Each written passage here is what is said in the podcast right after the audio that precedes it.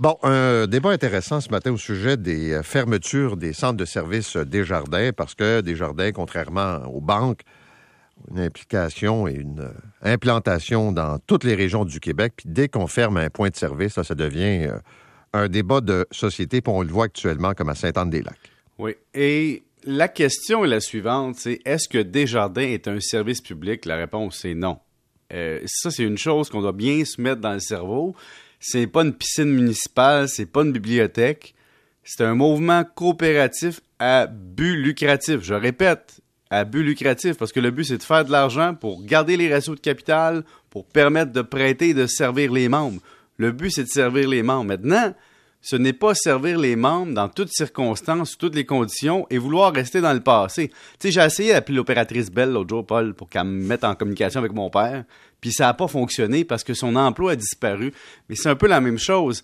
Desjardins évolue avec les coûts, évolue avec euh, la technologie, évolue avec la disparition de l'argent cash et se dit ce sont nos derniers guichets qui sont en poste présentement. Oui, je dis poste de façon euh, disons, humaine, mais c'est quand même une machine. Euh, aussi, le papier monnaie dans la société d'aujourd'hui sert principalement à des petites transactions, mais sert encore à des transactions qui sont dans un système parallèle. Mais si tu demandes aux gens, 99-95% des transactions ne sont plus contents normalement si c'est un citoyen qui vit dans le monde déclaré. Et donc, cette réalité-là fait en sorte que les villages doivent se poser une question. Si le problème, c'est l'accès à un iPad, ben, on va fournir des iPads à nos citoyens, puis on va le mettre dans les taxes municipales, puis on va dire pour maintenir la vitalité de notre région, on a besoin de mettre des ordinateurs à la disposition des gens et des services. Mais, mais Pierre, que vais-je faire? Je vais acheter des bagels, puis c'est en argent comptant seulement. Pour, encore? Oui. Tu aurais peut-être changé de place de bagels. non, mais parce que c'est la question, c'est de dire, il y a un commerçant aujourd'hui qui est encore 100% cash, vit dans un monde parallèle, puis la réalité va le frapper très très fort et très rapidement. L'autre point, c'est que les citoyens des villages du Québec se déplacent pour leurs matériaux, les gros achats. Ils n'achètent pas des maisons toutes les semaines. Et donc, c'est un symbole qui part comme une église. Est-ce qu'on maintient sept églises ouvertes dans une ville ou une municipalité quand il y a 200 fidèles qui vont à l'église le dimanche? La réponse est non, on enferme. C'est la même chose pour les services euh, de Desjardins. Et ça me rappelle aussi à la technologie. On dit oui, mais il faut penser aux personnes âgées. Excusez-moi, là. Je veux juste faire un petit statement. Mes parents sont devenus des personnes âgées selon les statistiques, OK? Des 77, 78 euh, ans, OK?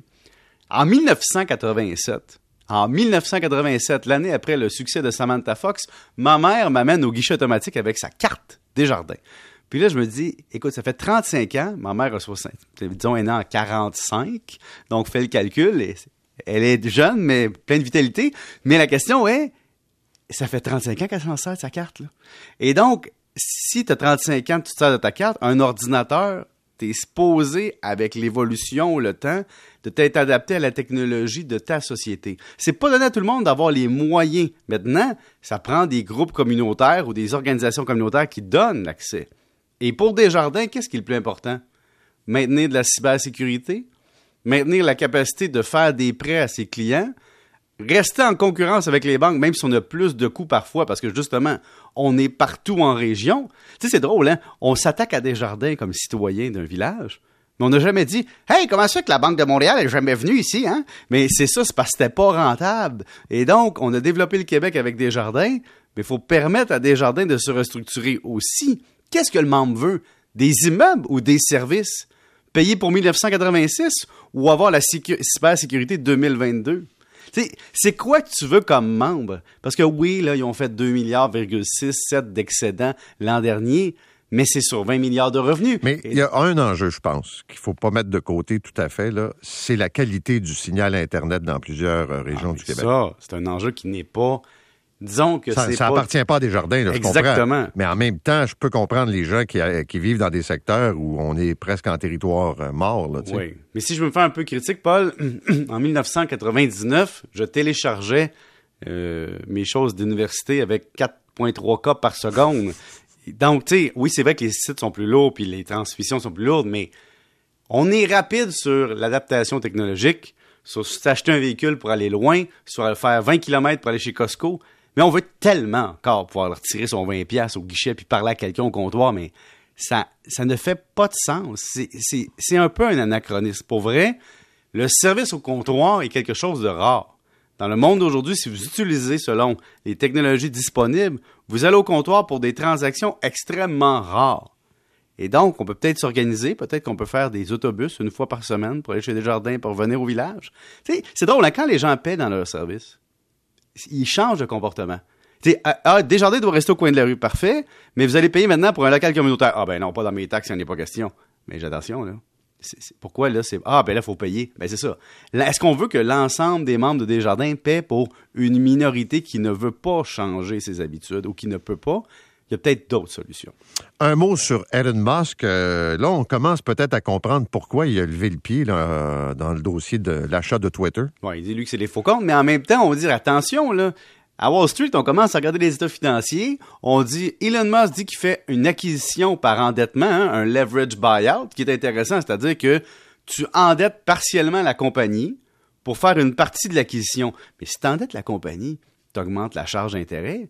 Puis là, les gens regardent les états financiers et disent Attends une minute, Twitter, c'est un beau jouet, mais ça génère pas assez pour justifier le niveau d'endettement qu'on veut faire. Ça va avoir une charge entre 750 et 1 milliard de dollars là-dessus, tu sais, de, presque 900 millions qu'on évalue sur Bloomberg à peu près de charge. Alors la question, c'est tu as trois choix maintenant chez Elon Musk. Tu dis est-ce que je réussis à me battre pour réduire le prix d'acquisition?